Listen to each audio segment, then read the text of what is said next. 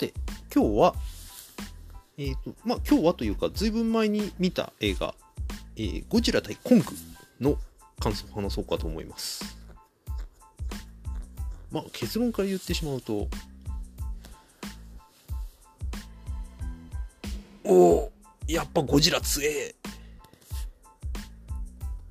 とも言えるし、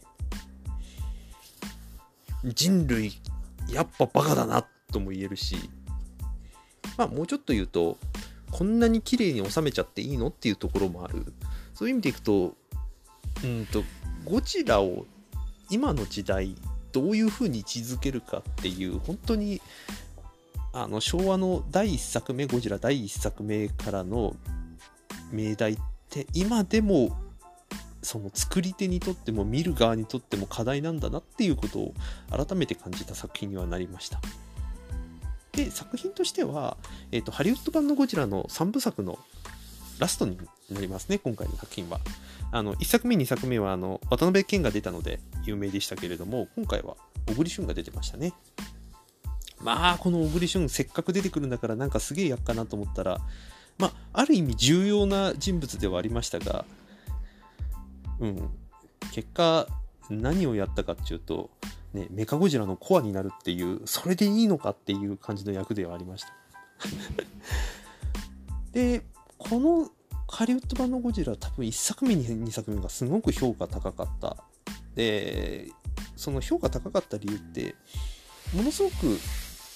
あの人類とゴジラとの距離感みたいなものが人類をすごく下げた立ち、えーと、位置に置いたっていうところがなんとなく昭和テイス昭和リスペクトなところがあるんですよね。それはもちろんカメラワークとかっていうのはあります。あの人間の等身大の目線からゴジラがどう見えるのかっていうのを立体的に表現するところ。あのゴジラと他の怪獣が戦ってる間のそのゴジラが破壊したビルの窓ガラスが降ってくるみたいなそういう演出とかそういうところもありますしもっと言うとその人類が作ってしまった核兵器とか、えーと、環境汚染とかその類によって生まれた怪獣が、えー、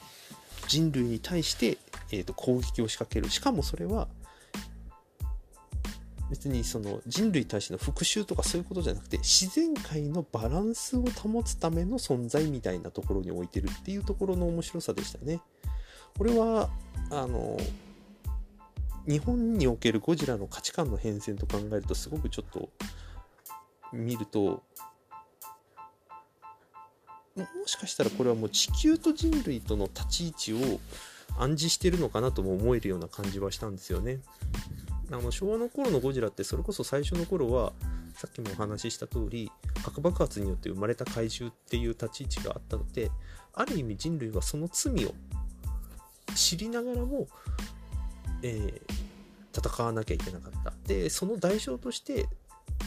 最初の方の作品っていうのは結構登場人物が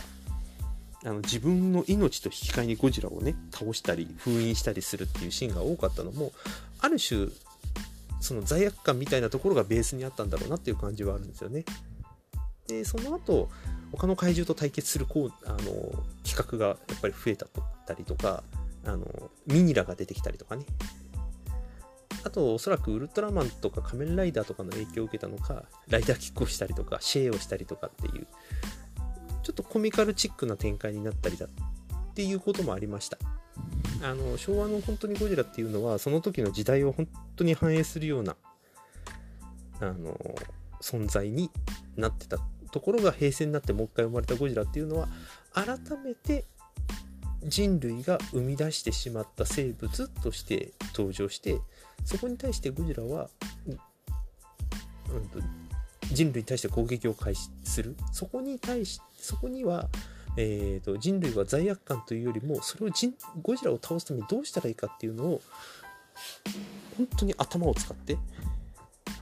テクノロジーのを駆使してもしくは未来人の力を借りてでもゴジラを倒そうとするっていうスタンスを取り続けるんですよね。これってまさになんかその人類の英知はどんな危機でも乗り越えられるみたいなラインがすごくあったのかなというふうに今はなんとなく思ってはいます。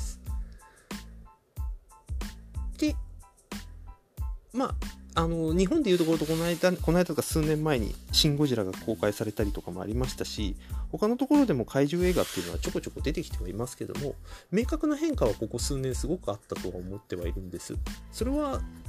この配信の時に何度かお話ししてる人類とゴジラとの立ち位置の変化ですね。もうゴジラを倒すっていうことよりもいかにして被害を食い止めるかとかもしくは他の存在に倒してもらうかとか。はたまたどこかを犠牲にしてでもそのゴジラを倒すにはどうしたらいいかとか。まあなんかここのところのアメリカのハリウッド映画みたいの発想がやっぱり随所随所で出てくる。でその反面どこかそのゴジラを生んでしまった罪悪感とか、えー、と人類の愚かさみたいなものがあるがゆえになんか人類として一丸になれない。もしくはそのゴジラを利用してやろうみたいな人類も登場してしまっていてまあ因果応報だなと思わせるようなシーンも出てくる。なんかそこら辺が、えーと、今回のハリウッド版ゴジラの3部作ではすごく明確には出てきていてだからこそその他の怪獣と戦う時一瞬だけ人類とゴジラがゴジラが共闘したりとか。で激闘を繰り広げて終わった後ゴジラが人類をそれ以上攻撃せずに去っていくとかそういうところにゴジラの明確な意志みたいのが見えるんですよね別に人類を滅ぼそうとか思ってたわけじゃなくて自分を害するものもしくはその、まあ、仮に地球の意志を背負ってるんだとしたらそれを代弁する立場みたいなところがすごく、えー、鮮明に出ているシーンがあったのがすごく印象的でした。でそんなゴジラに対して対抗できる唯一と手段として今回出てきたのがキングコングだったんですね。これは、えーと、ゴジラ3部作とは別にコングっていう映画があってそこでまあもう匂わされてはいました。最終的にはゴジラとコングとの戦いになると。でただ、えー、コングはゴジラにとって宿敵と言われる存在として古代から認知されていたのでコングが地上に出てくると絶対ゴジラはそれを察知してやってくると。なので、コングを、えーえーと、フィル、えー、なんていうかな、外にであのゴジラが感知できないような、えー、なんかフィルターみたいな形での中に、えー、コングを住まわせておくっていうことをやってたんですがもういよいよゴジラと戦うっていうことになったのでそのフィルターを解除して外に出してかつそのコングとゴジラが共通しているその地球の真裏側地下世界っていうところにある未知のエネルギーをコングに回収しに行かせてその力でゴジラを倒そうみたいなそういうプロジェクトが持ち上がるんですね人類の方で。でそこにコングが向かうんだけれども向かう途中でやっぱりゴジラ察知したゴジラと戦うことになったりまあ、人類の中でもその今後うまく利用してやろうみたいなことが起きてきたりすると。で今回の3部目のこの「ゴジラ対コング」の中でゴジラの立ち位置っていうのは今までの作品の中で一番鮮明に出てました。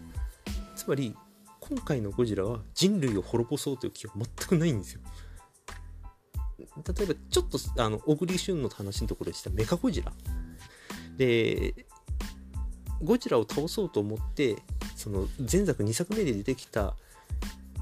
キングギドラの頭を使ってそのゴジラ細胞を使った新たな生物を作る。それがメカゴジラになってるんですけれどもそのメカゴジラを作っていることをゴジラが察知してその工場を破壊しに来るみたいなことは起きるんですけど別にそれ以外の街を砲撃しようとかってゴジラ全然やってないんですよ。つまりゴジラがもうゴジラのせいというよりも人類が巻いた種に対してゴジラが動いてるだけっていうのが今回のゴジラの行動パターンでまあ余計なことすんなよっていうところではあるんですよね本当に。見方を変えればやっぱり人類はゴジラが怖い。まあ当たり前ですよね。当たり前なんだけれどもその怖いがゆえの手段を講じたら結局ゴジラが出てきてそれが街を破壊することにつながるっていうある種の皮肉さも今回の作品では如実に出てきてはいました。でゴジラとコングは最終的には戦いますしでそのゴジラとコングの激闘の後実はメカゴジラとゴジラの戦いっていうのが待ってはいます。で結局ここにも出てきてるのもあの人類のテクノロジーでゴジラを倒すっていうことが果たして誰のためにいいのかっていう話が結局出てくるんですよね。結局小栗旬という、えー、なんていうか触媒を使ってかつコングを利用して地下のエネルギーを持ってくることでメカゴジラっていうのができるんですけど最終的にその実験を何回もやって何回もというか実験をやってなくて不完全な中でメカゴジラを